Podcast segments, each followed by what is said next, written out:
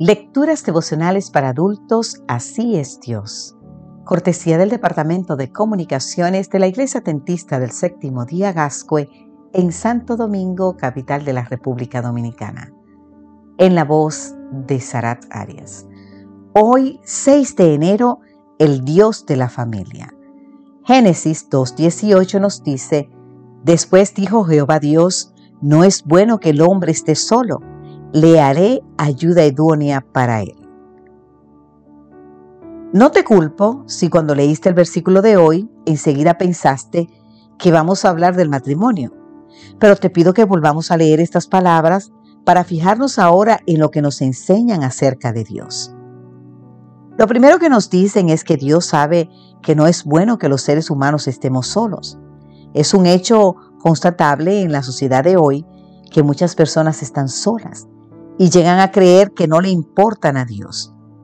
Lo que es peor, hay quienes se atreven a sugerir que cuando alguien está pasando por momentos de soledad difíciles de sobrellevar, debería interpretarlos como señal de que Dios está mostrándole su desagrado.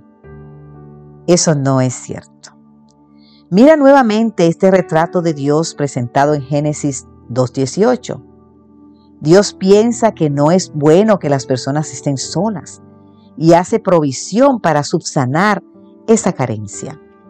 El Salmo 34, 18 nos asegura que cercano está Jehová a los quebrantados de corazón y salva a los contritos de espíritu. Tan pronto como creó al primer ser humano, Dios estableció que era un ser creado para vivir en comunidad y compañerismo. Por eso creó a continuación justamente la base de toda comunidad, la familia. Al crear el matrimonio y autorizar la multiplicación sexual, el Señor hizo posible la convivencia en sociedad. Todo esto nos habla de un Dios que se ocupa de suplir cada una de nuestras necesidades, que nos creó no solo para su propio deleite, sino para que mientras le sirvamos y adoramos podamos experimentar gozo, satisfacción y felicidad los unos con los otros. Sus palabras, le haré ayuda idónea.